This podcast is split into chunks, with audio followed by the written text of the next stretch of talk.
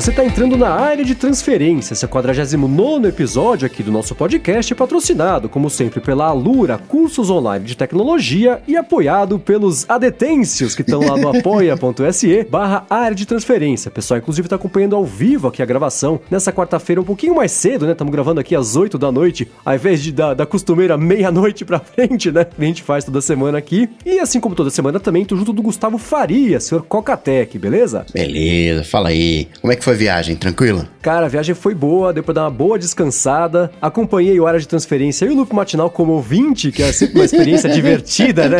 Você vê as suas criações, as coisas que você participa seguindo sozinhas, aí você fica esperando sair e na expectativa de ver o que vai ser discutido e tudo mais. Mas antes disso, eu quero falar, cadê o Bruno, Gustavo? Pois é, o, né? Será que. Cadê ele? Ele vem ou não, não vem? Pois é, essa semana Bruno, Bruno tá fora de combate, né? É, eu vi ele no story lá no, no hospital. É, então melhoras pro Bruno. Tá tudo bem, mas melhoras pro Bruno. Só essa semana fomos pego de surpresa. Ele também pegou de surpresa, né? Então não, não pôde participar e nem deu tempo de chamarmos aqui alguém para algum convidado para participar. Então estamos só nós aqui, junto dos apoiadores lá dos adetêncios, participando aqui ao vivo com a gente, vendo a gravação lá no YouTube. Mas conta aí, Mendes, o que, que você foi fazer lá? Como é que foi a viagem? Tô vendo aí que você tá de, de pulseira nova, trouxe iPhone 10, conta aí. Aliás, semana passada eles começaram a falar, né? E aí, vai trocar, já me chamaram no Twitter. É, seu hipócrita, eu sabia que você ia comprar esse negócio. Pois é, eu cheguei lá e no fim das contas eu não, não comprei.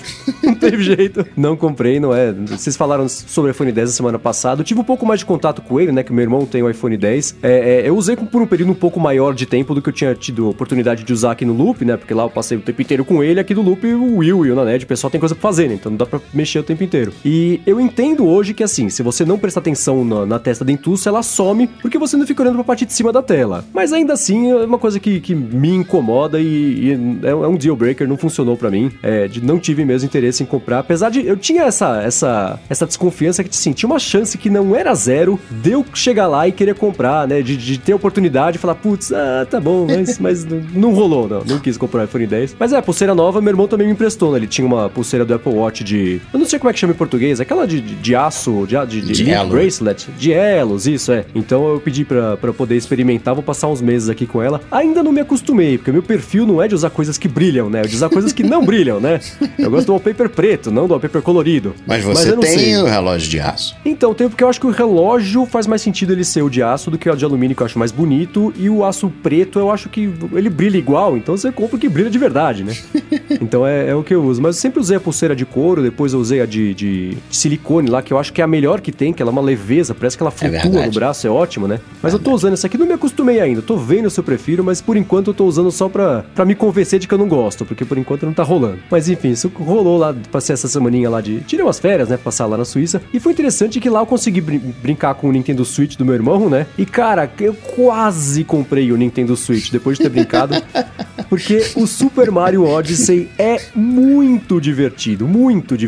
Foi muito legal. Ele faz várias referências, né? Aos, a todo o histórico de jogos do Mario. Tem parte 2D, é, os sons fazem referência, você tem os bichinhos que fazem referência. É muito legal, então passou muito perto de eu comprar o Switch. Mas a gente acabou jogando o Mario até o final e não precisava comprar, né? Porque chegar aqui eu já ter acabado o jogo. Por outro lado, eu joguei o Zelda e, cara, eu acho muito chato o Zelda. Eu, eu, eu entendo perfeitamente que ele tá sendo eleito o melhor jogo do ano, é, e o pessoal que gosta, ótimo, né? Tá se divertindo com isso. Mas, cara, eu joguei meia hora, eu era office boy da Terra-média lá, só. né? O cara fala, ah, vai pegar não sei o que pra mim no outro reino. Aí andava, andava, andava, chegava lá. Ah, obrigado, agora pega não sei o que no outro lugar. Fala, ah, vai pegar você, né, cara? Fica me mandando pra pegar os negócios. não é um jogo pra mim, mas de, de gráficos, a parte toda é, é, é bem bacana. Mas o Switch, a gente falou sobre o Switch quando ele foi lançado, né? Mas agora foi a primeira chance que eu tive de mexer bastante nele, né? De, de brincar de fato com ele. E assim, bateu na trave. Quase comprei, porque só o Mario já teria valido a pena ali de, de comprar e, e me divertir algumas horas com ele, que é bem bacana mesmo. Falando mal do Zelda só pra ser do contra, né? Ah, não é aquela coisa, né, cara? Se eu der a melhor cerveja do mundo pra alguém que não gosta de cerveja, a pessoa não vai apreciar tanto quanto. É, aquela, é, é isso, né? Então, RPG nunca foi a minha pegada, assim. Eu gosto de coisa mais divertida. de- Eu gosto do Mario, não do Zelda. Apesar de ser parecido no fim das contas, é. Eu me divirto mais com, com coisas, não sei, mais infantil, talvez seja, não sei. Foi isso aí. Mas a semana passada, né, o Eduardo Garcia participou. Aliás, eu gostei bastante da participação dele. E não entendi, ele até falou, comentou no episódio, né? Ah, espero, não sei se eu acrescentei muito. Foi engraçado que eu tava escutando e aí É. você tava falando sobre o, o, o Apple Glass, né? E falando, ah, como é que vai funcionar? E vamos ver se vai conseguir colocar os chips lá dentro. E eu tava pra entrar no avião, louco pra falar. Se eu estivesse lá, eu ia falar sobre processamento no iPhone. Alguém falar sobre isso, pelo amor de Deus. E justo o Eduardo falou sobre isso, né? Ele acrescentou que eu falei exatamente isso, né? Processamento pode acontecer no iPhone, pelo menos a primeira versão, que nem aconteceu com o Apple Watch, né? Depois melhora, miniaturiza ainda mais a tecnologia. Mas obrigado, Eduardo, por ter participado e por ter desentalado da minha goela ali, o que eu queria muito ter comentado sobre o processamento do Apple Glass. Ele, ele mandou bem no episódio, sim. Não se sinta aqui que você é, não acrescentou, que você acrescentou sim, e as portas estão sempre abertas para você poder participar de novo. Até porque ele tem a chave mestra pra participar, né? É, né? Já pensou, cavalo de Troia? Tá editando e começa a inserir comentários ali. Sai besteira. Sai. Fique à vontade, Edu. Se você quiser sempre acrescentar alguma coisa, informação, as portas e, e- e os tracks do episódio estão abertos aqui pra você poder fazer isso. Agora, o Twitter dele não tava nas notas do episódio? Então, o que rolou foi o seguinte, né? É, o, o- a gente usa o Fireside pra hospedar o nosso podcast e ele tem uma estrutura bacana, meio de blog. Então você consegue colocar, por exemplo, quem são os hosts, quem são os, os convidados, né? Quando tem convidados. O problema é que apesar do, do Eduardo ter aparecido como convidado na página do blog, isso não apareceu na descrição lá do, do episódio, né? Mas isso já está corrigido. Quem acessa hoje o- os detalhes do episódio consegue ver, pegar o Twitter dele lá. Então já, já tá resolvido. O Robson Nascimento fez essa ressalva e tá coberto de razão. Devia estar lá desde o começo e agora Verdade. está. E um follow-up em tempo real aqui, o pessoal que tá acompanhando a gravação tá falando sobre os jogos, né? Sobre o- o- as dinâmicas de videogame e tudo mais. E o Jadilson Bezerra falou que o Zelda nasceu RPG, né? E é, é, o, o lance dele foi- era exatamente esse. Eu lembro que eu até comentei no Twitter, desde o Nintendo 64, eu não gostava que ele não podia pular. E eu gosto de jogar feito um idiota, pulando e correndo, troco de nada, né? E o, Link não pulava no Zelda do, do 64. Meus amigos jogavam, se divertiam, eu não conseguia pular. Eu falei, ah, já, já não gostei, não quero. E dessa vez também não, não encaixou no- na minha ideia de diversão. Mas enfim, seguindo aqui com os follow-ups do episódio da semana passada, o Claro Pires falou que achou legal a iniciativa 100% mobile do Coca na gravação do, do, do hashtag AloADT, mas ele achou que a qualidade ficou pior do que dos outros programas. E aí, você também achou? Que você tive de impressão? Fica mais aberto, né? Fica um, a, a qualidade. Cada microfone tem uma personalidade, né? Ele vai Sim. ser. Não tem jeito diferente.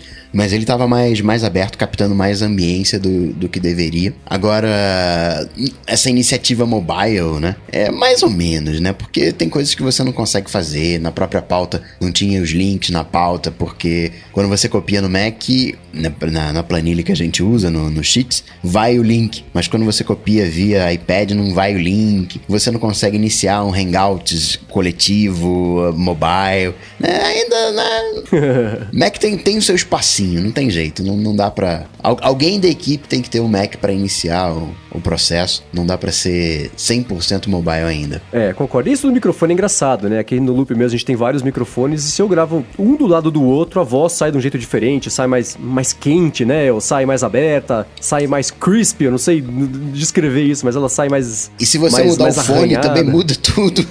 É, é então, né? Exatamente. Se- É engraçado que às vezes eu, eu gravo o loop matinal sempre no mesmo microfone, que esse também que eu gravo aqui do área de transferência. E aí quem edita aqui no loop é, é o Vinícius, né? E dependendo se eu tô com o Quiet Comfort 35 ou com os AirPods, o som fica completamente diferente. Eu agora e eu paro de ouvir em um e volto a ouvir só no que eu escuto sempre, pra garantir que o som tá com a mesma qualidade, né? Tá com, com o, o- do jeito que ele sempre costuma estar pra quem escuta, né? Mas é engraçado que isso, né? A gente se preocupa tanto aqui com o nosso lado, mas do outro lado também é uma coisa que é super variável e não faz o menor sentido. A pessoa pode ouvir no, no som do carro é de um jeito, no, no fone com fio é de outro jeito, no fone sem fio é de outro jeito, enfim. Isso muda bastante mesmo. Por isso que tem a tal da masterização pra garantir que soe bem em todos os dispositivos, né? Senão Sim, fica, fica bagunçado mesmo. Exatamente. E Mendes, você já teve problema de pixel morto? Não, não, ou nunca percebi, mas eu acho que não, que eu acho que eu teria percebido. Teria nunca percebido. rolou, não. O Bruno tá com esse problema, não. E o Rafael Veronese disse que ele já passou por isso também. E era um ou dois pixels e you. Foi.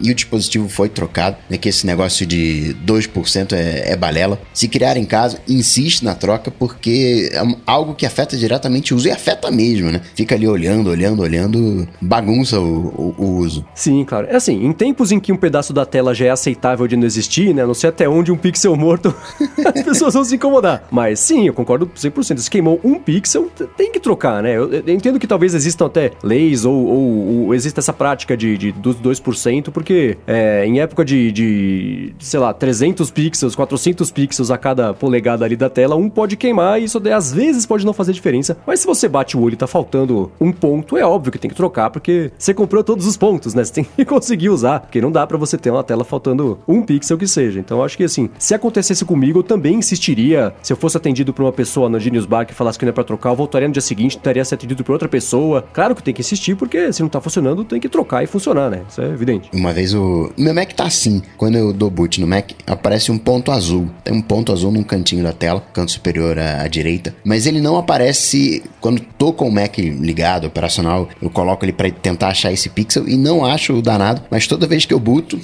tá lá o ponto.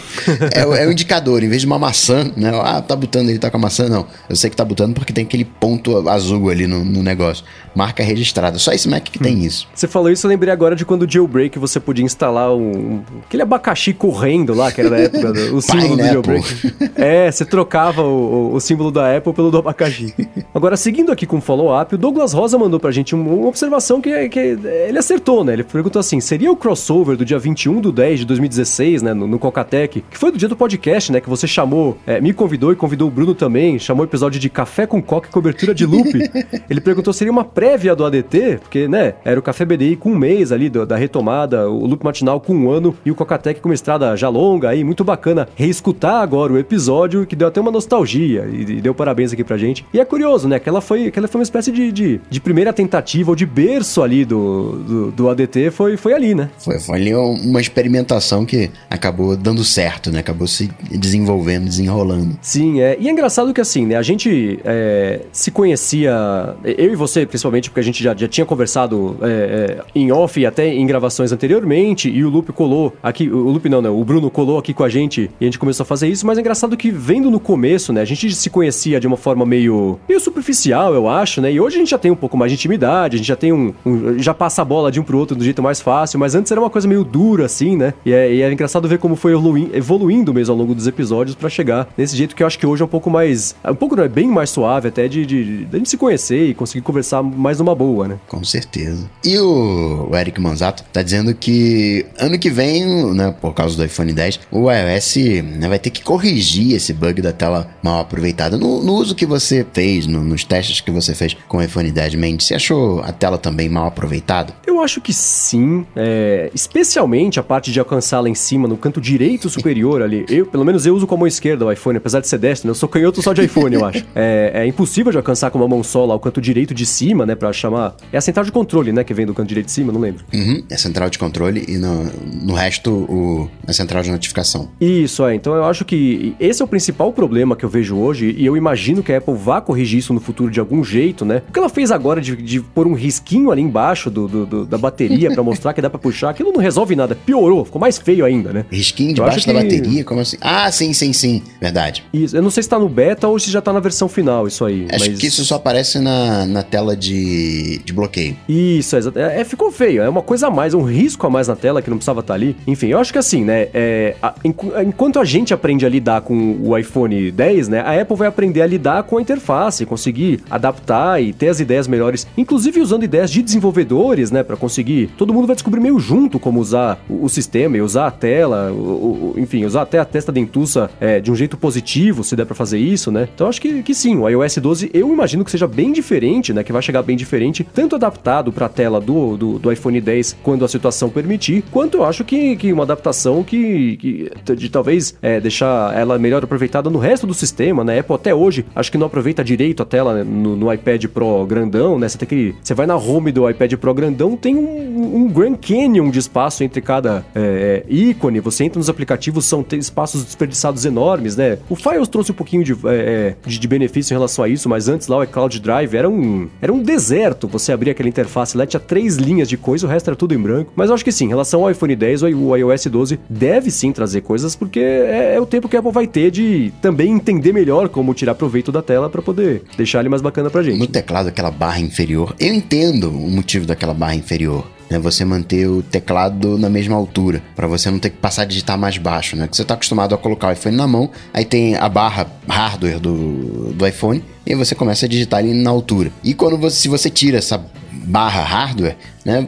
Teclado baixa ia perder a, a altura, né? A galera ia reclamar muito. Mas acho que perde muito tela. Fica uma área ali, tem trabalho aí pra pro iPhone 10. Eu achava o teclado ser levantado ali, né? Você tem o quê? Um, um dedo de espaço que não tem nada. Ele às vezes tem uns botõezinhos para trocar, acho que o idioma, uma coisa assim, né? Só o Mas globinho, o né? teclado mesmo, é, é, é, era muito pra cima. Eu achava que era um desperdício de espaço, mas fez sentido. Mexendo um pouco mais nele, deu pra ver que seria um pouco mais incômodo você dobrar muito o dedão ali pra conseguir é, digitar. Acho que seria mais incômodo. Então, apesar de eu, pelo menos, achar feia essa solução de ter um espaço em branco ali, eu acho que ela é mais funcional do que se o teclado fosse empurrado muito pra baixo. Bom, e por último aqui do follow-up, eu tenho um, um follow direto aqui do Nanete que tava conversando comigo sobre os episódios mais antigos, né, do Loop, do, do Loop Matinal, do área de transferência, e ele falou que, a gente, quando a gente comentou sobre serviço de direcionamento, né, o, o jeito de comprar iPhone de fora, ele deu uma sugestão que era óbvia, mas que a gente acabou esquecendo de dar, né, que é o seguinte, você pode pedir para serviço de redireciona- redirecionamento ficar com a encomenda, e aí a hora que um amigo seu ou você for para os Estados Unidos, você pede para eles entregarem lá onde for, né, então, juntando a opção de algum amigo seu ir buscar um iPhone 10 e de você usar esses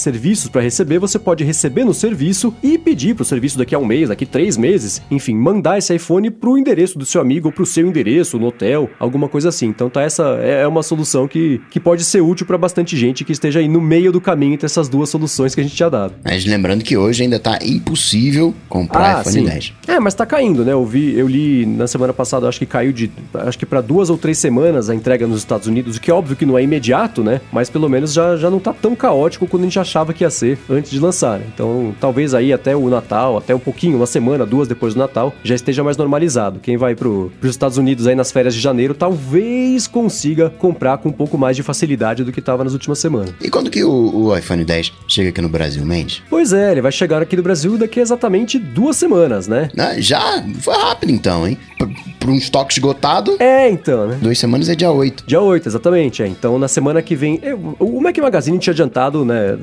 É uma fonte boa que eles têm, né? Tá se mostrando nos últimos anos aí. É, o, o- que vai ter a pré-venda que provavelmente vai ser só de varejo e, e operadoras, né? No dia 1 de, de dezembro. E aí, no dia 8 de dezembro, é o lançamento mesmo. Aí é oficial da Apple. Consegue comprar tanto na Apple Store online quanto na, na, na- na Apple, nas lojas de São Paulo e do Rio, né? Agora, eu fico curiosíssimo pra saber o número de. É claro que vai ser muito difícil da gente saber esse tipo de coisa, mas o número de vendas dele aqui no Brasil, porque é aquilo que a gente já comentou, né? Do preço e, e quem que vai ter a coragem de pagar isso aí. É, eu fico muito curioso pra saber. Até porque é, é- é bizarro você pensar na, na- por que, que a Apple acha que vai vender, ou sei lá, tem esperança de vender tanto aqui no Brasil com esse preço, né? Mas que eu já consigo ver, por exemplo, né? Se a gente pega as análises do, do Lupo Matinal, até do ADT, imagino que você também, os, os dados aí do Cocatec, você já consegue ver uma porcentagem aparecendo aí de aparelhos do, do iPhone 10 que estão acessando, né? Então, acho que aí, a partir do, do dia 8, a, assim, a primeira semana, a segunda, a gente vai conseguir medir mais ou menos aí a, a adoção dele por essa amostragem pequena que a gente tem, né? E, e já tem um direcionamento com essa pessoas que gostam de tecnologia, então acho que, que não vai dar pra ter um- uma ideia do recorte do todo aí, mas ainda assim eu fico muito curioso pra saber quantas unidades desse lançamento do iPhone 10 vão ser vendidas aqui no Brasil. Também. É, o Jadilson que tá aqui acompanhando ao vivo falou: é, parcelando em 24 vezes sai mais barato, né? Mais barato eu não sei, mas acaba cabendo de um jeito menos desconfortável no bolso, eu acho. Apesar de que pagar dois anos de iPhone pode ser um problema, né? É, o Brasil tem disso, né? O Brasil tem, tem parcelado. Isso ajuda. É, então, pois é. Agora, uma coisa que a Apple também ia lançar aí no finalzinho desse ano, mas acabou adiando, vai deixar pro ano que vem, é o HomePod, né? O pessoal já tava começando a desconfiar, porque tava meio na hora, assim, se fosse lançado nesse ano, já era pra ter uma data, uma coisa assim, mas não vai rolar. Eu quero falar sobre isso com você, mas antes eu quero falar sobre a Alura, cursos online de tecnologia, que tá patrocinando mais esse episódio aqui do Área de Transferência. Mas assim como tem rolado nas últimas semanas, né? Ao invés da gente falar da Alura pra vocês, vamos deixar o Paulo da própria Alura falar sobre a escola, sobre os cursos, sobre as vantagens que você tem estudando por lá. Fala aí, Paulo. Fala Marcos, estou aqui mais uma vez eu, Paulo Silveira da Lura, para dar um oi para todo mundo, para todos os ouvintes do podcast e falar que a gente tá gostando muito dessa relação, desse patrocínio que a gente tá trazendo, porque a gente sabe que você ouvinte que é público do ADT, você que gosta de Apple, gosta de gadgets, gosta das notícias do que que tá acontecendo no Vale do Silício, você vai gostar muito de conhecer o nosso trabalho na Lura. A gente dá curso de- online de tecnologia de uma maneira muito didática, focada em projeto, focada em resultado, com muitos exercícios. Então, seja programação, seja design, seja trabalhar com front-end, seja trabalhar com marketing digital ou startupismo, você vai encontrar conteúdo para você lá na Lura. Então, acessa aí alura.com.br barra promoção barra área de transferência, que além de tudo você leva 10% de desconto para casa. Um abraço para todos os ouvintes. Boa, obrigado, Paulo, e obrigado, Alura, pelo patrocínio de mais esse episódio aqui da gente. Obrigado, Alura. Bom, vamos lá, Apple. Aliás, eu quero saber assim, primeira coisa, você imaginava que, que o HomePod ia ser lançado nesse ano ou já desconfiava que ele ia acabar escorregando pro ano que vem? Então, né? Bons tempos em que a Apple deixava a coisa. Só apresentava o produto quando ele estava pronto, né? agora, a É. gente, agora, né, a gente fica um, entre aspas, um rumor oficializado. Não, não, vai ter mesmo. Mas aí pode atrasar, pode cancelar. A gente já tá esperando o iMac Pro agora pro final do ano, né? Tô curioso para ver o Maquinão, o Pro, o design preto. Eu gosto eh, de preto, né? Essa cor mais escura. Mas eu achava que ia sair pro final do ano para aproveitar o Natal, né? Mas não deu, não deu. A Apple tá, tá ruim de prazo, né? Quando ela fala, não, não, tal data a gente faz. É porque vai atrasar, porque tá dando ruim, porque ela não conseguiu azeitar a produção. Quer, quer dizer, assumindo que foi a produção, né? Talvez seja até alguma coisa de projeto. Porque o HomePod, no final das contas, vai ser Apple sendo Apple. Vai ser limitado, você vai ficar ali controlando só o Apple Music. E hoje a gente tem alternativas que fazem muito mais do que isso, né? O, o Alexa é o melhor exemplo, mas você tem o Google Home, dão um, banho, né? Acaba sendo uma Siri, né? Acaba sendo o corpo da Siri, acaba dando um banho na Siri. Então, né? Torcer para que seja também algo de projeto, que ela apresente alguma surpresa, né? Ó, vai dar para fazer isso também aqui, ó. Ó que legal que dá para fazer com o HomePod. Porque senão vai ser, não acha que é, é limitado? Eu acho, então, e eu tô curioso pra saber, e acho que assim, daqui a bastante tempo a gente vai descobrir por que, que foi adiado, né? Mas eu tô torcendo pra que esse adiamento tenha sido uma espécie de, de, de reformulação de última hora do projeto, porque eu acho que se o HomePod fosse lançado do jeito limitado que ele foi apresentado lá na, na, na WWDC, é, né? Foi. Foi. Em junho, é. Eu acho que teria. Eu imagino que teria sido um flop, porque a concorrência já tem um- É. uma solução tão mais redonda e funcional, né? Do que a, porque a Apple lançar uma caixa de som que já é bem mais cara do que a concorrência, que faz menos, né? Fala, por que, que vocês vão lançar esse negócio pra começo de conversa, né? É, só é eu premium, sei, só né? é bonitinho ali, premium, qualidade de som, não sei o quê. Mas a funcionalidade, é, né? É, então, assim, é, é difícil julgar porque a gente viu e os próprios é, jornalistas que foram lá ao evento viram uma, uma demonstração tão limitada do HomePod que acho que não estava pronto todo o resto, né? Então pode ser, por exemplo, que o resto ainda não ficou pronto a tempo, pode ser problema de produção do hardware mesmo, né? De, de fazer em escala, mesmo porque quem tá fazendo o HomePod é, em teoria, o mesmo fabricante dos AirPods, né? Que continua dando problema. Aliás, o meu deu problema de novo, tem que trocar mais uma vez o, o É o terceira, AirPod quarta vez, né? quarta vez que eu vou ter que trocar o AirPod. Eu vou na. na- a, é, a gente tá gravando na quarta, eu vou amanhã, que é quinta. Então, pra quem tá ouvindo na sexta, eu fui ontem pra tentar trocar de novo, porque. É, tá, de novo, é um, um lado mais baixo que o outro e vão trocar só o lado. E espero que resolva dessa vez. Mas é um problema, né? Porque eu, eu, eu- a hora que acabar a garantia, e aí eu vou ter que fazer o quê? Pagar pra trocar? Não vou, né? E não posso recomendar, porque a minha experiência não tem sido boa com ele. Mas vamos falar sobre o, o HomePod aqui. Mas, mas uma pergunta, quando você troca, É. você não estende a garantia mais três meses? Eu acho que sim, mas eu não sei se é uma extensão. Eu não sei se ela é cumulativa. Então, quando acabar a minha garantia de um ano, que vai ser em março, fim de fevereiro, começo de março, é, talvez eu tenha até, né, mais aquele. é, até o resto de março, abril, maio, junho, talvez julho, mas dali pra frente eu acho que não vai ser cumulativo, né? Se já troquei três vezes, não tenho mais nove meses de garantia, continua sendo três. Então eu acho que uma hora ele vai dar um problema e eu vou ter que pagar pra arrumar. E eu não vou querer pagar pra arrumar, porque eu sei que ele vai quebrar de novo depois. então eu vou acabar usando só o meu Quiet Comfort 35 mesmo, que me serve muito bem, obrigado, e dá uma experiência muito mais bacana, apesar de ser mais trambolhudo, né? Que é por isso que eu uso os AirPods no dia a dia. Mas é, é uma pena que esteja dando tanto problema, e só pra mim, né? E eu não uso de jeitos bizarros, eu não uso, não uso embaixo d'água, não derrubo no chão, ele só uma hora pra outra para de funcionar. E aí eu tenho que, que ficar só com um ouvido descompensado, né? Olhando, escutando meio de lado. É um problema, enfim. Tá rolando isso aí. Vamos ver se, se dessa vez vai, finalmente eu consigo ter um par funcional. Torcer. Uma coisa, claro, não é solução, mas uma. Lembrar que tem esse. Essa opção é que você tem o equalizador e você tem um balanço no iPhone. Então, por software, você pode mandar mais som para uma ponta do que para outra, mas não é a solução sim, sim, definitiva. Então, eu tenho feito isso e assim, eu já tô quase com o slider totalmente pro lado esquerdo. O problema é que o volume total também fica meio dividido. Então, assim, quanto mais pro lado esquerdo você coloca, a hora que você tá no volume no máximo, o que, que ele faz? Ele diminui o volume do lado direito e tenta aumentar o máximo que ele puder o lado esquerdo, mas ele equilibra diminuindo um pouco o volume. Entendi. Então, assim, se eu tô com os AirPods e andando na rua, o barulho dos carros já não me deixa escutar o podcast que eu tô ouvindo. Então, é, não dá pra usar um negócio assim, ele tem que funcionar direito. Eu paguei para isso, Claro. né? Então eu vou levar lá na loja e pedir por mais uma vez, pela quarta vez, me trocar os AirPods. O que é uma pena, né? Porque é um produto tão legal e uma promessa tão bacana. E, de novo, assim, só comigo isso tá acontecendo. Então, é, não quer dizer que você vai comprar e vai dar problema para você. Mas é uma coisa que eu, eu fico inseguro de recomendar para as pessoas agora. Porque a minha experiência não tem sido tão bacana quanto eu esperava que ela fosse. Mas eu vou voltar aqui a falar do, do HomePod, né? Eu tava falando sobre as, as hipóteses que eu tinha aqui de, de por que que tá atrasando. Eu não sei se, se, é, o software que talvez a Apple precise de mais um tempo para deixar mais bacana, né? E, e dar mais funcionalidades para Siri. Talvez a própria Siri, né, esteja precisando ali de uma polida, de, de, de ficar um pouco, entregar um pouco melhor o resultado. E isso a Apple esteja planejando em lançar de forma faseada até o ano que vem. Pode ser problema de produção em larga escala, apesar de eu achar que ele não vai vender em larga escala é, é, é, como, como precisaria para ter uma produção em uma massa muito gigantesca, né? É, eu acho que isso assim, ou o Mark Gurman vai conseguir um furo aí, explicar por que, que foi adiado, ou daqui a uns anos, quando alguém sair da Apple escrever um livro, a gente descobre por que, que, que teve esse adiamento. Esse projeto ele Mas- vai e volta, né? Começou lá em 2014, dizem, aí parou, voltou, parou, voltou. É, então, eu acho que isso também pode ter contribuído para mais, mais esse problema, porque ele tá desde o começo já embolado, né? Lendo a matéria do Gurman lá, a impressão que dá é que a Apple foi pega de surpresa com um produto melhor do que ela achou que precisava entregar com o projeto do, do, do HomePod, né? Então, em 2014 ela começou lá, a Amazon lançou o Amazon é Echo, com 2014. que, que exatamente que pegou a Apple de surpresa, né? E o Amazon Echo apareceu como um produto que virou chacota e depois as pessoas falaram: "Olha, não é que é útil esse negócio, né?"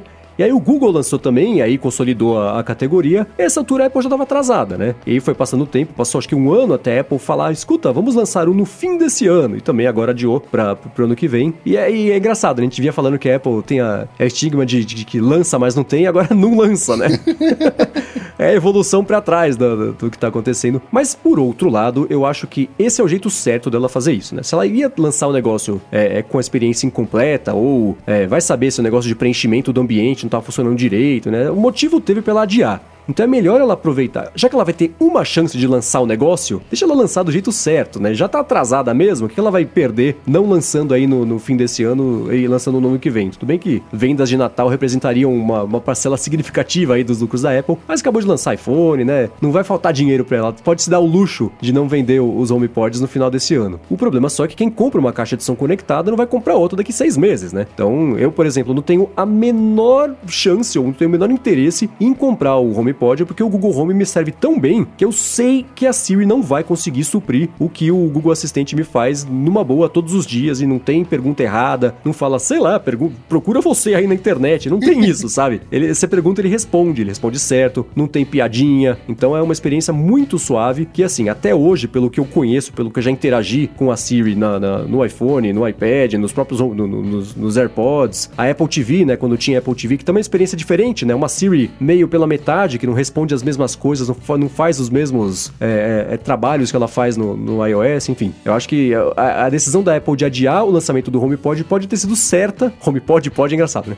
É, pode ter sido certa, porque já que ela vai ter uma chance de lançar, lança direito, né? Não lança um negócio que ela sabe que vai ser, vai apanhar depois nos reviews, apanhar nos podcasts, apanhar aí na, na- na- na- no dia a dia de uso das pessoas. Mas e Coca, quando lançar, você tem. Você acha que você vai ter interesse em comprar? Você tem interesse qualquer em caixa de som conectada? Que você não fala muito sobre isso, né? Eu gosto de, de caixa de som uma Bluetooth, né? Tem vários aqui em casa. Tem na cozinha, tem na sala, banheiro, quarto. Tem uma em, em cada canto, eu gosto. E não sei se eu trocaria elas pelo HomePod. Eu não vejo necessidade delas serem inteligentes. O que eu quero é saída de som. né? No banheiro, o que eu quero é que é baratinha, é a prova d'água. Sei que um dia vai estragar, que um dia eu já troquei uma vez, um dia vai cair no chão, vai quebrar. É o que eu chamo de descartável. Mas HomePod, eh, não sei, porque eu acabo já tendo a Siri ali ao meu alcance, né? Eu já posso acionar a Siri pelas caixinhas, já adiciono alguma coisa ali como tarefa, né? Já, já meio que é inteligente por estar conectado na outra ponta, sempre um iPhone. Eu queria mais facilidade, né? Perceber, ó, agora eu tô na, na sala, tira o som que tava lá na cozinha, joga pra sala, né? Isso é um, é um pouco burocrático ainda. Mas necessidade de HomePod hum, eu ainda não, não, não, senti. Diferente de Apple TV, eu sinto necessidade de Apple TV. Tô sem Apple TV agora. Tô triste, né? Que querendo o Apple TV de novo. Tô sem Apple Watch também. Tô seco para conseguir ele de volta. Né? São coisas que fazem falta. Agora, HomePod não, não sinto falta ainda não. É, então, eu, eu penso agora em comprar, agora que o Google lançou aqueles, os Google Homes pequenininhos, né, que parece aquelas pedrinhas com, com, com, com pano, né, eu penso em comprar uma delas para colocar na cozinha, colocar no, no meu quarto, no, colocar no, no, quarto de, que eu uso de escritório, porque eu acho que é, é, é essa é uma coisa que faz sentido, você conseguir jogar é, é, o som de, uma, de um ambiente para o outro, ou ficar mais ainda, você conseguir falar, né, pra, durante a, pela casa inteira, fazer uma consulta, um timer, coisa assim. Apesar do Google Home entregar uma experiência muito bacana para esse negócio de você falar longe. De qualquer ponto que eu tô da minha casa, se eu falo, não precisa gritar, se você fala com volume, se você projeta a voz um pouco mais, né, sabendo que é, o negócio tá num outro cômodo, ele entende numa boa e responde também. E é engraçado que no site do Google, né, na parte de privacidade lá, tudo que você grava no, no, no Google Home, ele, ele, ele fica guardado, ela fica um histórico, porque ele analisa isso até para aprender melhor a sua voz e tudo mais. E é engraçado porque lá você consegue ver o quão bem ele te escuta dos, de, de ambientes diversos da casa, né? Se, eu, se eu, eu, identifico um pedido que eu fiz lá do, do, do, minha, do quarto da minha casa, que é longe da sala, é, o volume é perfeito, como se estivesse do lado dele. Se ele tá tocando uma música e eu falo com o Google Home, hum. é, ele consegue eliminar totalmente a música e na gravação que ele faz da minha voz, não tem música nenhuma, não é que ela tá meio abafada, não tem, ele zera a música e consegue tirar totalmente isso para escutar só a sua voz. Então é, é uma tecnologia muito bacana que ele tem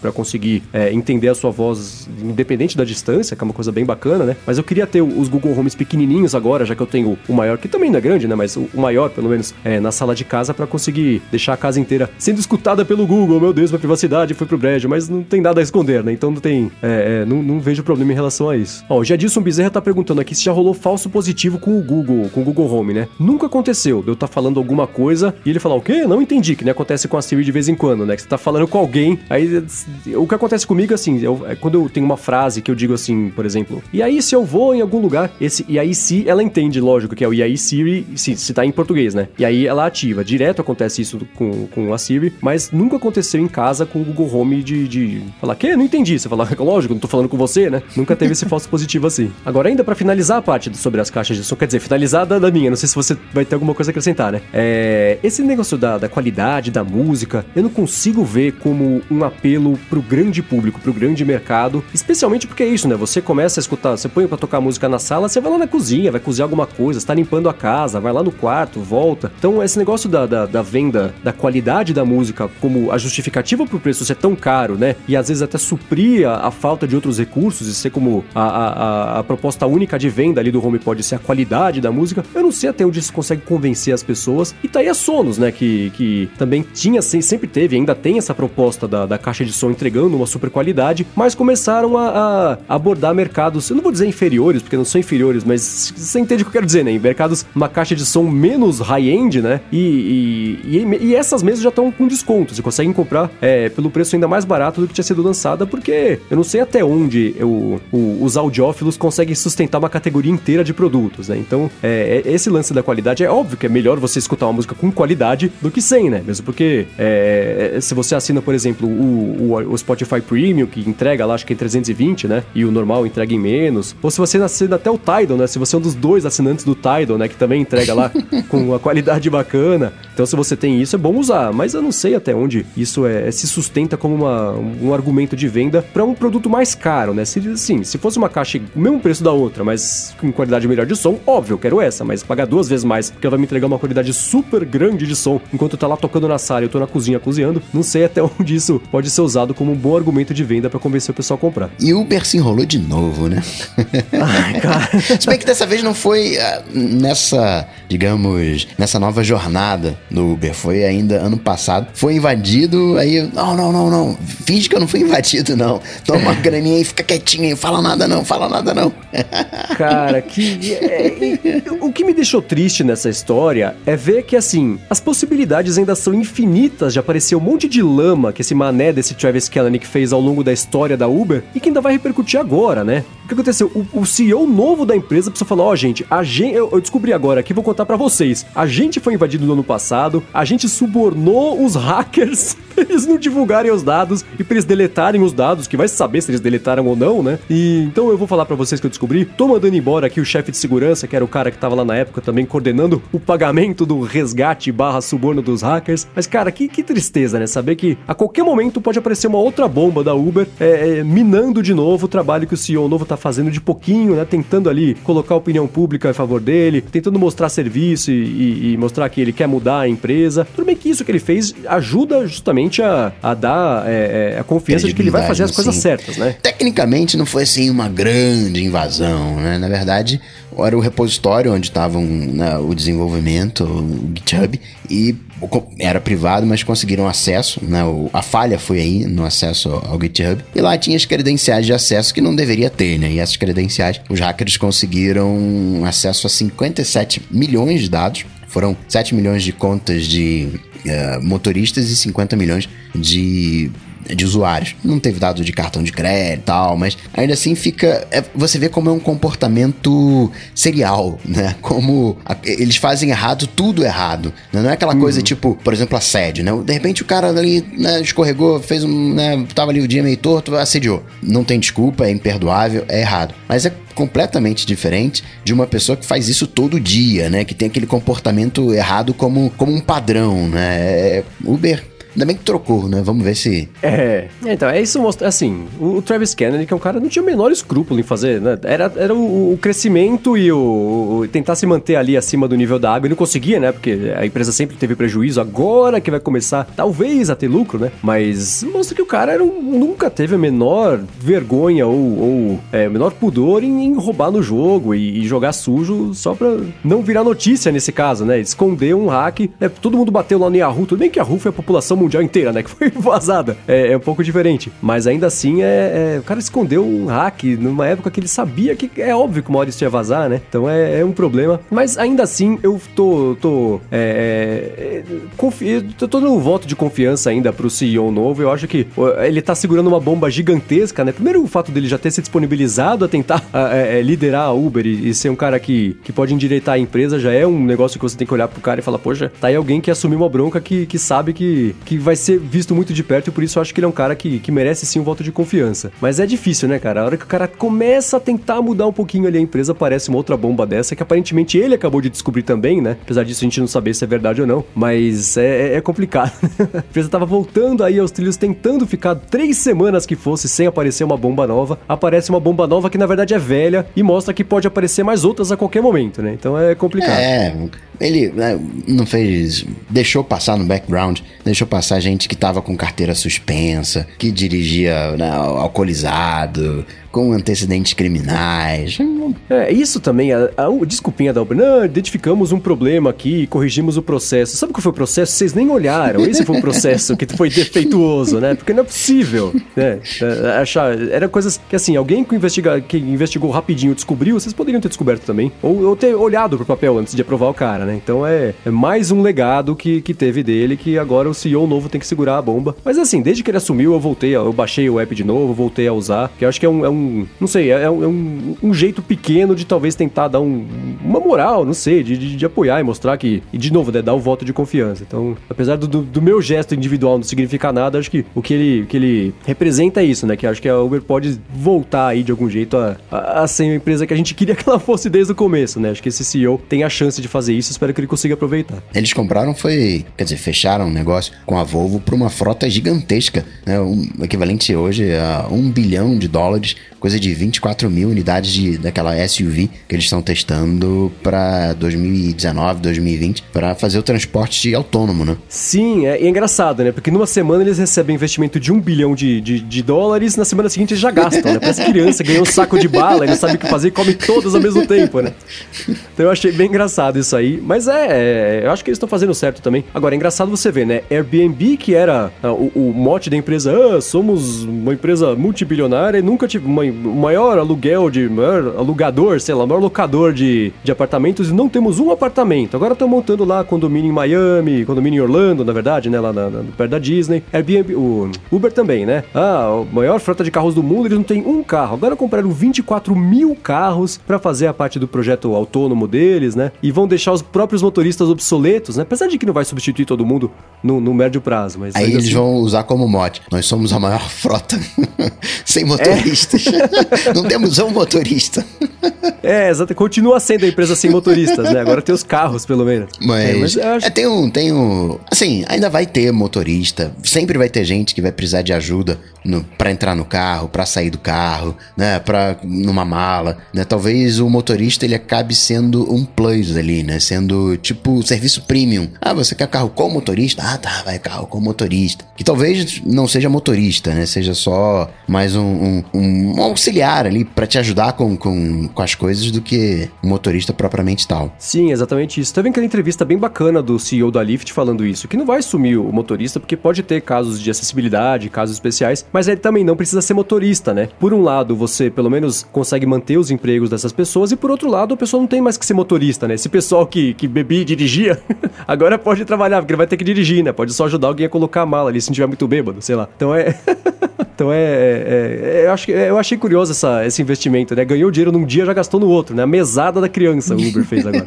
acho que de tópicos essa semana foi isso, né? Então, uh, fim de ano, ainda mais agora que é, é o Thanksgiving, né? Essa semana tá terrível para achar notícia, porque ninguém tá trabalhando nos Estados Unidos, né? Os jornalistas estão todos lá comendo perus e ficando mais gordos e a gente aqui procurando notícia para comentar, né? Acho que essa semana foi isso. Então vamos aqui pra parte do Alô DT, que você que escuta aqui o Área de Transferência pode interagir com a gente, mandar uma pergunta, ter alguma dúvida, quer saber na sua opinião sobre alguma coisa, manda lá no Twitter que agora tem 280 caracteres para caber sua pergunta, manda lá com a hashtag AlôADT o que você quer saber, que cai na nossa planilha de perguntas gigante aqui e a gente pinça uma ou outra para responder no final de cada episódio. E foi exatamente o que fez o Vaulus, perguntando: a gente acredita que esse duopólio de sistemas operacionais para smartphones poderia ser quebrada por qual empresa? Olha, quando eu vi essa pergunta dele, minha primeira reação foi, a instintiva foi Microsoft, mas ela já tentou e não conseguiu, né? Porque é, a, gente, bom, a gente sabe o que aconteceu, né? Da parte mobile dela. Então eu não sei se, se hoje existe espaço para quebrar esse duopólio dos sistemas operacionais. Eu acho que existe muito espaço, né, o campo super aberto, para chegar uma outra coisa que pode até deixar talvez obsoleto o celular. Né? A gente fala sempre sobre os acessórios deixarem, é, cada um assumir um papel e deixar o celular só como uma central de dados ou de processamento, enfim. Eu acho que existe um espaço para essa quebra, né, das pessoas dependerem menos do celular para alguma coisa, mas o duopólio, eu acho que dos sistemas operacionais já tá uma coisa meio estabelecida, né? Tudo bem que nada é para sempre, né? Vai saber. Mas eu acho que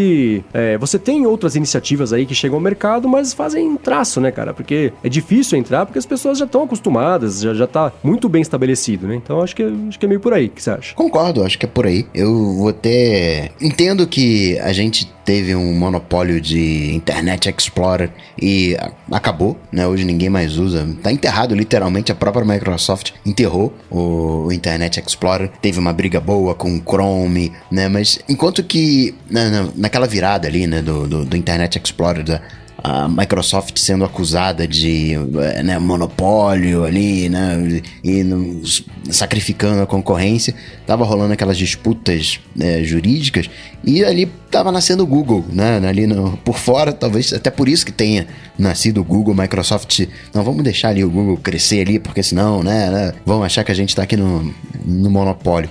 Mas eu acho que um preço do apólio aqui de sistema operacional não tem muito que a gente fazer, não. Tem que esperar de fato surgir uma nova uma nova linha de frente. Talvez seja a Amazon com o seu Alexa, mas alguma outra coisa, né? Tava até vendo ó, 10 anos agora de Kindle. E Kindle não, também é, é aquilo, né?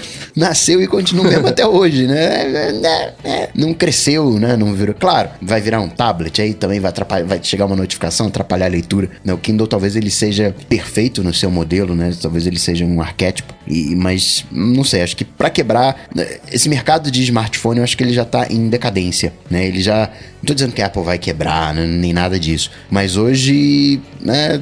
Hoje você pode. A maturidade do segmento. É, diz. hoje, se você consegue comprar um smartphone de entrada, ali nos seus 500 reais, 600, 900 reais, mil reais, e vai essencialmente fazer a mesma coisa que um iPhone de 8 mil faz. Você vai conseguir acessar o seu e-mail, você vai conseguir postar no Facebook, mandar um, um stories no Instagram. Eu acho que hoje né, virou carne de vaca, né?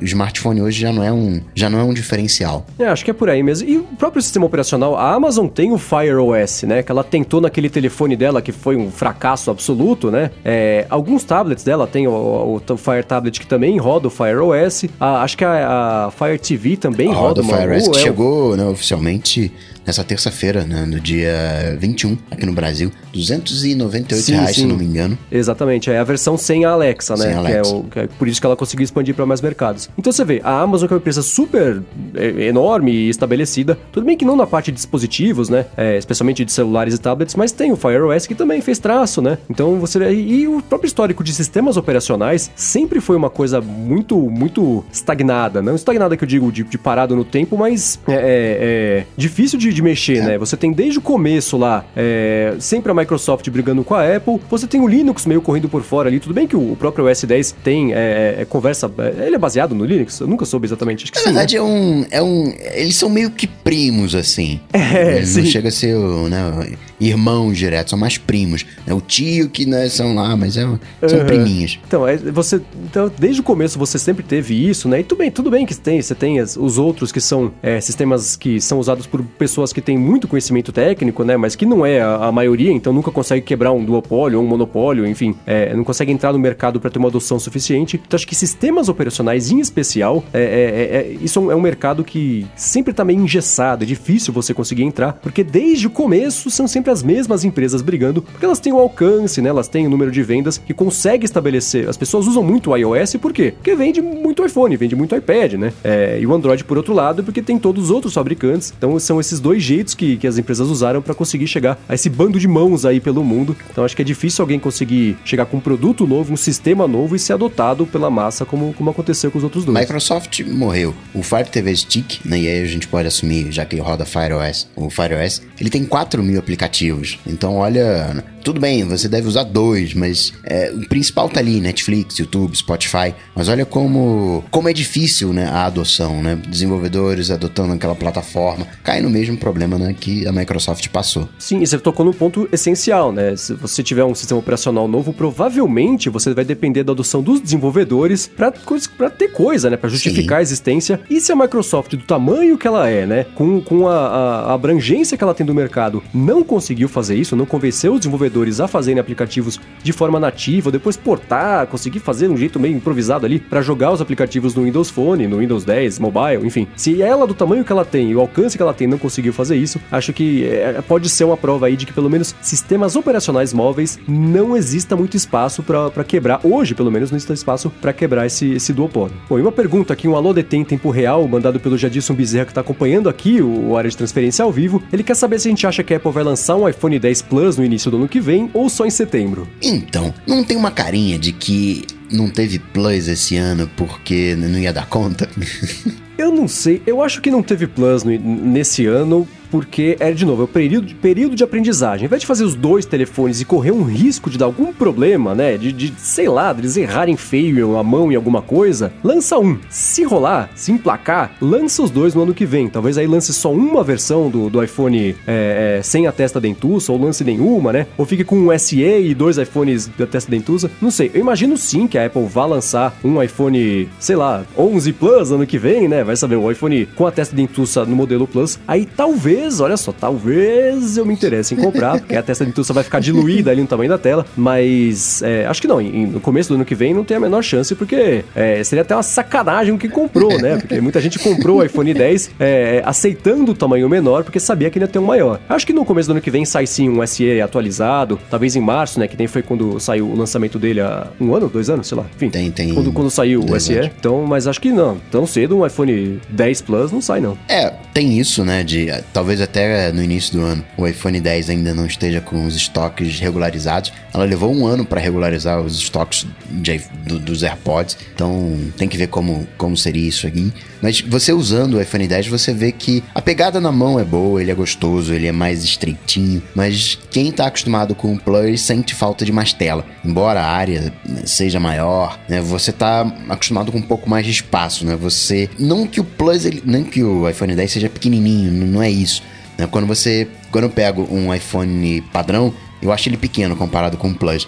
Mas o 10 eu não achei ele pequenininho, não é essa a impressão, mas tem, um, tem espaço né, pra mais tela. né? Você vai descobrindo aos pouquinhos a beleza do, do iPhone 10, né, essa alça, né, que é uma coisa horrível, mas tem o seu lado bom.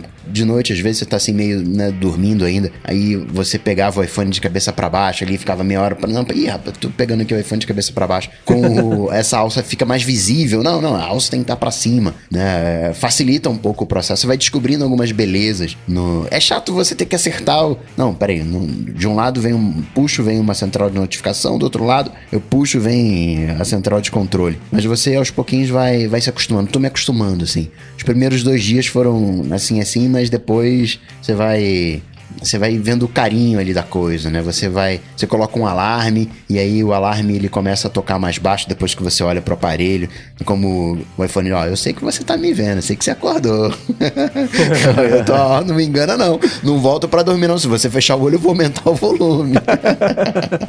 Eu achei, quebrando um pouquinho aqui o AloDT, falando de novo sobre o, o uso que eu tive do iPhone, eu quero saber se a sua opinião foi essa também. É, eu tô achando o, o Face ID um pouco mais, mais enroscado de usar do que o, o Touch ID no dia a dia, pra desbloquear ali. Toda vez que, sei lá, o meu irmão ia me mostrar alguma coisa, ou que eu precisava mexer no iPhone em alguma coisa, ele sabe, é aquela coisa assim, peraí, eu preciso parar, olhar para ele, ele me viu, beleza, tô na minha cara, agora destrava. Não é uma coisa que, que vai mais suave, assim, especialmente quando você vai passar o iPhone pra alguém, que não é um uso normal, né? Você usa o iPhone sozinho pra você. Mas, assim, quando eu vou mostrar o iPhone pra alguém pra alguma coisa, você já tira do bolso, já tá com o Touch ID no dedo, destrava enquanto você tá dando pra pessoa ali o telefone. Eu achei isso um pouco mais agarrado, como você costuma dizer, com, com o Face ID. Você tem essa impressão ou, ou Nesse não? fluxo que você citou, é verdade, né? Você, você ganha aquele tempinho do desbloqueio que você já pega o- ali no bolso o iPhone com o dedo no Touch ID, ele já vem pra você destravado. Você tem uma, uma inércia pra usar o iPhone e pior, né? Uma inércia dupla, porque quando você olha pro aparelho, ele abre o cadeadinho, mas ele não desbloqueia.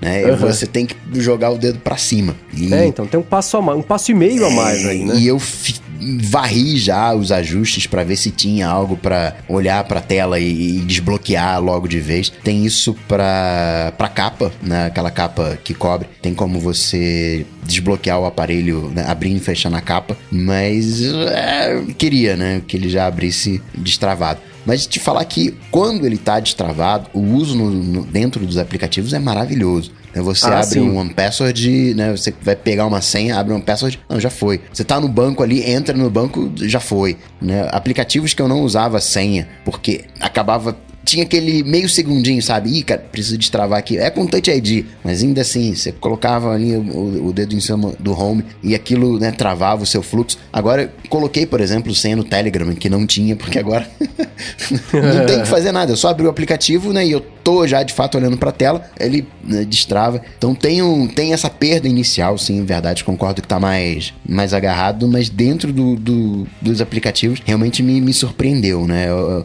o iPhone tá consciente, né? Ele sabe onde é que eu tô, me olha. É mais engraçado que eu tenho um dock que ele fica mais ou menos a um braço de distância.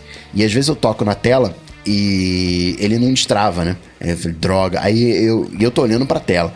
E aí eu abro o olho, aí ele destrava assim. é muito engraçado. Ah, agora, agora você viu que sou eu, né?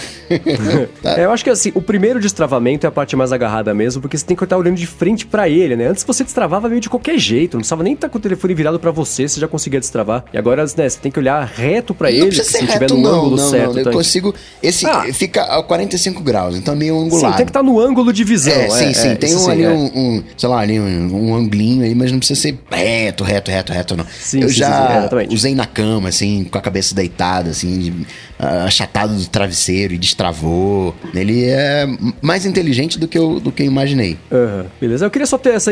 Queria saber se você tivesse essa mesma impressão do que eu, dessa parte mais agarrada é. do, do comecinho do uso. Bom, seguindo aqui, voltando, né, no, com o Alô ADT, o Thales Carvalho perguntou pra gente assim, né? Aliás, falou assim: hashtag aproveitando os 240 caracteres no Twitter. É, parabéns pelo trabalho e queria saber se tem alguma forma de executar um IFTTT com três passos, né? Assim, se você entrar numa área em determinado horário, ele executar uma determinada função, né? Então é tipo, é um if this and this that, né? Que eu acho que sempre fez falta para mim também. Tem um jeito de fazer isso, né? Se, se tiver um condicional e outro condicional, aí sim executar a função? Tem algumas gambiarras de você fazer isso, né? Tinha algumas gambiarras antigas. Agora você tem o que eles chamam de o channel maker, que você pode enfileirar as coisas mas eu diria que não é ali o, o jeitão do if, né? O if é um, um, gatilho só. O que você pode fazer é usar o Zapier. O Zapier ele permite, é, quer dizer, um gatilho só, mas permite múltiplos, múltiplos disparos. Bom, aliás, falando no Zapier, eu comecei a usar o keyboard maestro no Mac. Cara, que legal que é esse negócio. Verdade. Ele é tipo o, o como é que chama lá o, o outro de teclado, que eu sempre esqueço o nome. O Text Expander. O Text Expander, é, exatamente, é. Só que ele tem um negócio que é super legal, que eu consegui programar umas macros gravando onde eu queria que Sim. o mouse clicasse na tela. Então, se você tem programas que estão sempre com os botões no mesmo lugar, um Photoshop em tela cheia, por exemplo, eu consegui unir as actions do Photoshop às macros do, do, do keyboard maestro, então tá mais rápido ainda fazer as coisas que eu faço de um jeito repetitivo, redimensionar umas imagens, exportar para PDF com o nome certo. Então tá bem bacana. Se alguém quiser fuçar num passo além de automação do Mac, dá uma espiada, uma espiada no keyboard maestro, que é bem bacana. O, as automações que eu faço dentro do. Você tem automação dentro do Audition que eu uso para editar o Cocatec, mas tem processos que ele não consegue automatizar, né? Você não consegue fazer um, uma ação para isso, né? tipo os actions do Photoshop. Então você tem que invocar no teclado. E eu programei o, né, essas macros dentro do Keyboard Maestro exatamente. Então como eu uso sempre né, tela cheia, né, não, não tela cheia, full screen, mas ocupando toda a tela, é sempre a mesma posição. Eu programei, então chamo tudo de uma, de uma tacada só, que Board Maestro é maravilhoso. Tinha que ter, né, dentro do iOS, outras opções Nossa, além do, do workflow, né? Se acaba o workflow, já era, né? Não tem... Tem ali um, um Launch Center, tem ali um Drafts, mas você não tem um keyboard maestro, você não tem essas opções como tem no Mac. Ah, sim. Se acabar o workflow, eu não consigo mais trabalhar só no, no, no, no iPad, no, no, dia a dia, assim. Se sumir o workflow, não tem. O iOS vai voltar uns três anos aí de, de evolução, vai ficar impossível usar no, no, dia a dia, porque o workflow é um adianto gigantesco. Seria ótimo se tivesse mesmo o, text, o próprio Text Expander mais poderoso, né? O próprio keyboard maestro também, isso aí seria bem bacana mesmo. Enfim, seguindo aqui, o Edgar contém Tente perguntou pra gente com a hashtag AloDT se alguém sabe como faz pra frustração, pra parar, na verdade, a frustração de mudar de celular e ter que parelhar com o mesmo Apple Watch, né? Como faz pra acabar com isso aí? Porque é difícil, né? A dor de cabeça que ele já perdeu até vários dias de conquista por causa disso. É, não tem jeito, né? O Apple Watch. Você pode até ter um iPhone com múltiplos Apple Watches, mas o Apple Watch ele vai estar tá preso ali num, num, num, iPhone. E se você fica trocando de celular, se você tem múltiplos aparelhos, é, é chatinho, né? É, então é, é acabou primeiro primeira, que era isso, né? De você ter vários relógios num celular, mas por enquanto é, é, só isso. E a própria migração, se você tem um relógio e um celular, você vai trocar de celular. Às vezes a migração vem automática pelo iCloud, às vezes não vem, aí você perde mesmo dados, você não consegue resgatar lá o, o, o backup do relógio anterior. É, ainda tá, tá problemático isso. Acho que a Apple precisa, precisa desemparelhar e emparelhar mais o Apple Watch, mais vezes lá em Cupertino para conseguir testar, porque tá faltando mesmo um pouquinho de, de azeite aí nesse processo. Agora o Pablo Wayne, ele comprou um monitor ultra-wide, 29 polegadas e queria conectar o iPad, né? Ele assiste muito streaming. É melhor por cabo, né? E ele vai ficar wide Ou usa um Chromecast, Mendes? Eu usaria um Chromecast porque é uma solução que, que te dá mais possibilidades. Acho que o cabo você fica preso a essa solução. Se daqui a seis meses sair um iPad novo com um conector novo ou parar de dar suporte ao cabo, acho que é, é um jeito. É, você tem mais oportunidade para dar errado com o cabo, de ficar mais obsoleto. Então eu iria com, com o Chromecast porque acho que é um jeito mais suave, mais funcional aí de conseguir fazer é, esse, é, é, essa conexão. Eu eu tinha um. Meu iPad original, né, a primeira safra de iPads, eu meio que tentei usar ele como multimídia. E aí eu tinha um adaptador, né, que eu conectei 30 pinos para TV. Só que aí depois veio o Lightning, né, e acabei abolindo exatamente porque era chato, né, usar por cabo. Né? A Chromecast parece uma boa, embora, né, embora, né, o né, Apple TV acaba sendo, tirando o preço, acaba fazendo a coisa funcionar melhor. Ah, é, então, na verdade, assim, ele tá vendo aqui ao vivo com a gente, então ele pode dar essa resposta, né? Ele não, não citou a Apple TV, por isso eu não sugeri, mas de dentre essas três possibilidades agora, eu sem dúvida pegaria a Apple TV, ainda mais ele que tem essa possibilidade, como ele mora nos Estados Unidos, ele consegue pegar por um preço que não é absolutamente fora de qualquer proporção, que nem acontece com as coisas da Apple aqui no Brasil, né? Ah, agora ele respondeu aqui falou que já tem a Apple TV na TV, então talvez a Apple TV já te resolva esse problema, né? Então, mas dá uma espiada. Mas entre as duas opções que você colocou no começo da pergunta, eu iria de, de Chromecast, sim. Eu tenho um Chromecast que tá bricado, né? O original que tá bricado tem meio trauma de, de, de, de Chromecast. Putz. E o Almiro Lemos tá perguntando o seguinte: tem como o podcast ser apoiado, virar um adetêncio pelo Patreon? Então, a gente abriu por enquanto, né, só no, no lá no Apoia-se, porque a gente achou que fosse já conseguir alcançar mais gente, justamente porque ele aceita boleto, você não tem que ter cartão de crédito internacional. Se você é de fora, você consegue pagar também usando o, o, o seu cartão normalmente. Então a gente achou que, que era mais cômodo é, abrir lá no Apoia-se do que em relação ao Patreon, porque no fim das contas, se alguém vai conseguir pagar no Patreon, também conseguiria pagar lá no Apoia-se. Se tiver gente que não está pagando no Apoia-se por qualquer motivo que seja e, e, e justificar gente abrir isso no Patreon também, a gente não teria nenhum problema em fazer isso, só resolveu abrir em um para conseguir concentrar, né? Não ficar confuso também, ter um monte de link, ficar passando uma lista de links aqui no final do episódio. A gente achou melhor concentrar e ser mais certeiro, aí dar um tiro só ali é, é, e abrir num lugar só. Mas se tiver uma, uma, demanda, é claro que a gente não vai deixar de, de, abrir, porque a gente quer, de novo, né? Que já que vocês estão se disponibilizando aí a, a ajudar o podcast, a gente quer que fique mais fácil para vocês também. Então, se tiver gente aí que, se vocês quiserem apoiar pelo Patreon, é, vem falar com a gente, porque aí se a gente notar que existe sim uma demanda para isso, podemos abrir sem problema nenhum. Bom, e o Gustavo Hollenberg perguntou pra gente assim: o Overcast não permite ver a loja de podcasts da Apple como acontece no aplicativo nativo? Eu acho que sim, né? Porque acaba sendo a loja americana, né? O, o padrão. Então talvez isso que deu um, uma diferença ali, você não tem a loja brasileira que talvez o Gustavo esteja acostumado. Mas a fonte acaba sendo de todo mundo, acaba sendo o iTunes, né? Sim, é. O Overcast tem um problema que ele nunca soube resolver, que é que ele é muito lento na pesquisa. Então, se você faz uma pesquisa por qualquer coisa, lá por qualquer podcast que seja, fica um tempão a tela vazia e aí depois aparece, né? E, e eu não sei porque ele também tem uma dificuldade em exibir toda, toda a lista lá do iTunes de, de resultados. Mas a lista é exatamente a mesma. Ele faz a consulta no servidor da Apple. É exatamente a mesma lista do iTunes, mas acho que assim, para pesquisar pesquisar pelo podcast no Overcast, você tem que saber exatamente o nome, você tem que saber o que está procurando, né? Não tem uma descoberta muito grande ali de podcasts de um jeito tão grande, de tão fácil quanto existe no iTunes, né? Aliás, primeira vez que eu falo que alguma coisa é fácil no iTunes, né? Muito recorde aqui. É, mas acho que é isso. Tem sim, porque já é assim, só que a experiência não é tão lisa quanto ela geralmente é no iTunes ou até no, no app nativo de podcast. E o Guilherme quer saber se aí ainda vale a pena pegar um iPad Pro de 10 polegadas e meia ou se é melhor esperar o modelo de ano que vem. Porque, né, de repente, será que pinta um iPad Pro 10.5 no início do ano? Ah, não sei, acho que é, sei lá, acho que se você, se você comprar um hoje e sair um novo amanhã, o de hoje vai ser um excelente aparelho. Você não vai ficar devendo, não vai ficar faltando nada. É, acho que não, assim, Mas não o vai novo ser uma talvez não ruim. tenha botão home, talvez É, seja tela saber, de ponta né? a ponta, talvez esse novo Pro seja né, um iPad Pro X. E Bom, aí? se sair amanhã, você ainda tem a evolução de 30 dias da Apple e você já tá resolvido, né?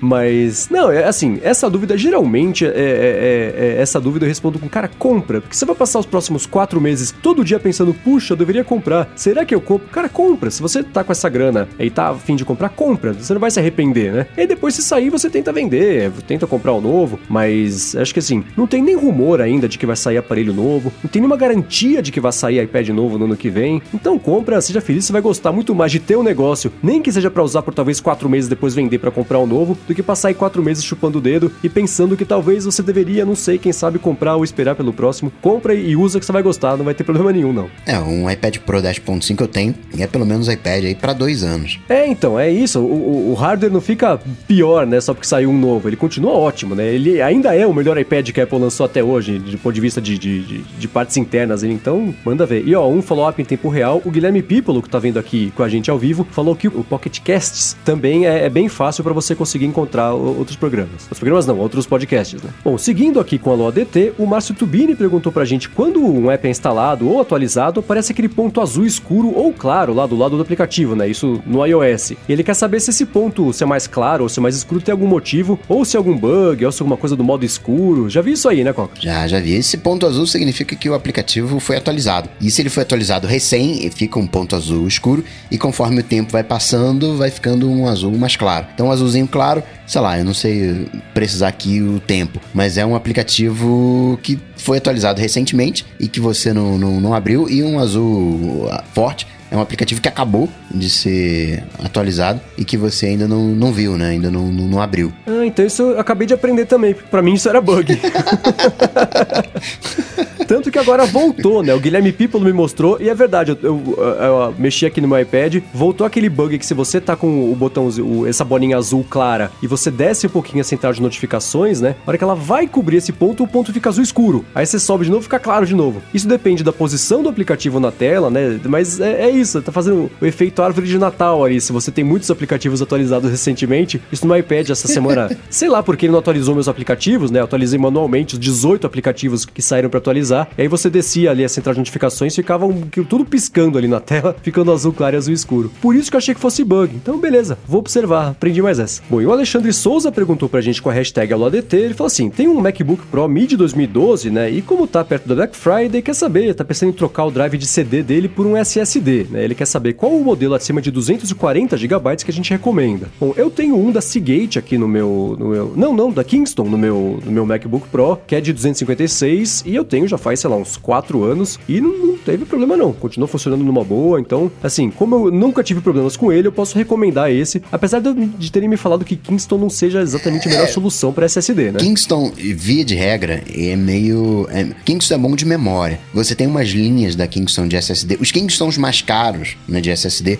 aí sim são bacanas, são mais premium. A dica que eu passo é esses mais premiums, né? Agora, tem aqueles específicos que já se declaram próprios para Mac, mas eu diria que a dica de ouro é você pegar o teu modelo, ver qual SSD que a Apple estava distribuindo na época. Acho que na época era o, aquele Samsung, né, Evolution, Evo, sei lá, é, EVO e pegar um, um desse, né? Eu diria que um, um, Samsung Evo, sei lá de qual geração, né, que tá agora, seria uma, uma boa pedida. Mas dá uma olhadinha, descobre qual é o qual fabricante a Apple estava usando no ano e pega equivalente, que a chance de você ter dor de cabeça com, né, entre aspas, o driver é bem, bem, bem pequena. Ou pega esses primos aí que o pessoal tanto fala.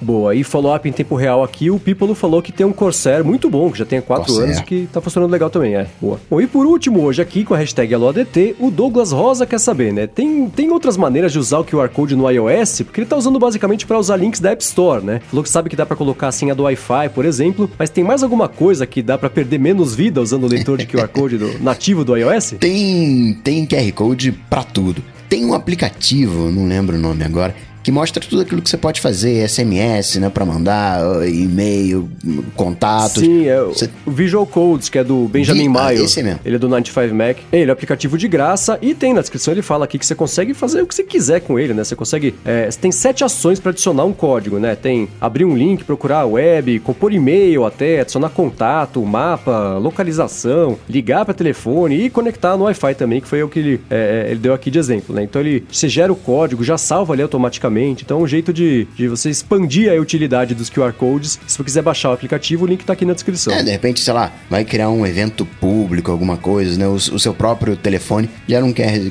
Codezinho, né? E manda pra pessoa. É, então, mas eu vou te falar que eu nunca usei tantos QR Codes na vida quanto depois que saiu o iOS 11. Eu vejo na rua, eu, eu abro a câmera e escaneio só pra ver, só porque funciona e é liso agora, sabe? E é nativo, olha só, Bruno Casemiro vai ficar feliz. Então, eu nunca... Outro dia eu tava andando, cara, eu vi um QR Code, tava, sei lá, no segundo andar de uma casa, e era de noite. Eu abri a câmera e fiquei lá tentando fazer o negócio ler, só pra descobrir que era o endereço do arquiteto, sei lá, que tava... que tinha feito a casa. Mas é, agora que, que você abre o negócio já faz, é divertido. Tomara que no, numa dessa não te leve pra nenhum site com phishing, nenhum site malévolo.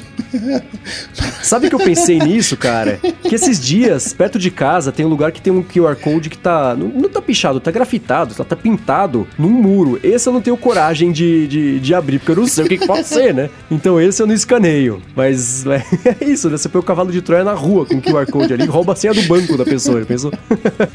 Por isso aí, acho que dessa semana é isso. Esgotamos aqui os alunos ADTs dessa semana. Se você quiser encontrar os links das notícias, aplicativos que a gente comentou aqui ao longo desse episódio, entra lá no área de transferência.com.br barra 049 ou dá uma espiada aqui na descrição, nas notas do episódio, como o Gustavo costuma dizer, que tá tudo aqui também descrito para você poder pegar e já ser encaminhado para onde você quiser ir. Se você quiser apoiar aqui o podcast, né, fazer que nem o pessoal que tá acompanhando aqui ao vivo e que vai ajudar a escolher o, o, o título, né, do episódio quando ele for publicado na sexta-feira, entra lá no apoia.se barra área de transferência. A gente agradece bastante quem já tá lá, quem tá apoiando aqui, ajudando o podcast e agradece, claro, também a Alura, cursos online de tecnologia, pelo patrocínio de mais esse episódio aqui do Área de Transferência. Te agradece também Eduardo Garcia pela edição de mais esse episódio e Gustavo, como sempre, obrigado também. Eu que agradeço, sempre um prazer, uma honra estar aqui. Brunão, melhoras aí, se recupera logo. Semana que vem, voltando aqui pra, pra bancada. E pra falar comigo, vocês sabem, só bater lá no Google Cocatec que vocês me acham. Boa, eu sou MVC Mendes no Twitter e apresento o Loop Matinal de segunda a sexta. E é isso aí, quero agradecer também, claro, quem deixa os reviews lá no iTunes, quem recomenda pros amigos não só o Área de Transferência, como os outros podcasts, a mídia como um todo, que ajuda a crescer. Te agradece bastante, né? Do fundo do nosso coração podcaster, te agradece pra quem faz isso aí. E é isso, tudo dito e posto, a gente volta na semana que vem. Falou,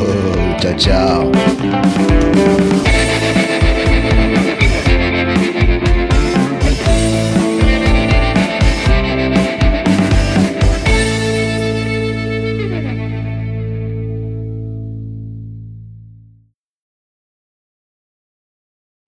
Então, esse ano você vai passar esse ano inteirinho de, de Jet Black? Vou, é, eu não tive, assim, eu acho o Jet Black mais bonito do que o, que o 8 e não vou comprar o, o 10, então vou continuar com ele. Então quer dizer que eu só você me compra sinto mal. o iPhone pela beleza. Foi a mesma coisa que o Nanete me falou hoje.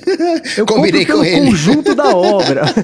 eu compro pelo conjunto da obra. Esse, esse é o lance, né? Não vou comprar um que eu acho mais feio só porque ele tem mais coisa, porque, cara, câmera de selfie, não, não tiro selfie, né? O câmera lá, os efeitos de, de, de foto de estúdio, também, né? não consigo- Eu, cara, eu tiro. Exceto quando eu viajo, eu tiro muita foto, mas eu tiro, sei lá, 60 fotos por ano no dia a dia, então não é um benefício pra mim, né? Então pra que que eu vou trocar? Vou ter o trampo de vender o meu, gastar uma grana ainda pra comprar o novo, pra ficar com uma coisa que eu acho mais feia? Não vou, né? Então, é, é, vou continuar com ele, feliz da vida aqui com o meu Jet Black, não riscado até hoje, diga-se de passagem, só com as pequenas microabrasões lá que não fazem a menor diferença, mas risco mesmo não teve, então vou continuar com ele, tô feliz com ele. Não vai poder usar recarga sem fio lenta. É, né? Então, não, mas também não faz diferença. Ó, ó, ó, o Eliade falou assim: parece que alguém batendo um prego bem de longe. É tipo isso, faz um. Parece um eco, de bem de longe, assim, batendo um prego. É isso aí. Então ele tá ouvindo mesmo, não tá. Não, não, não tô louco, não. Ou estamos os dois loucos, né? Vai saber. E pior que, você, que se eu mutar o microfone, some, né? Some. Então é meu mesmo. não tem- Exatamente, é. Tem nem, nem, nem conversa. É, sei lá, mas não vai ser um barulho. Vai dar pra tirar. Ativando os toques. É, nossa, tá louco. Falando em toques, eu não consigo entender como. eh, A maioria das pessoas que me falam sobre toque falam, escrevem toque como de- o verbo tocar. Ah, eu tenho toque. Como vai o seu toque? Tipo, toque de. Não é, gente, pelo amor de Deus, é TOC, transtorno obsessivo compulsivo. Não tem toque de tocar de nada. O meu toque está atacando. Que toque é esse? Não vem me tocar com esse negócio, não.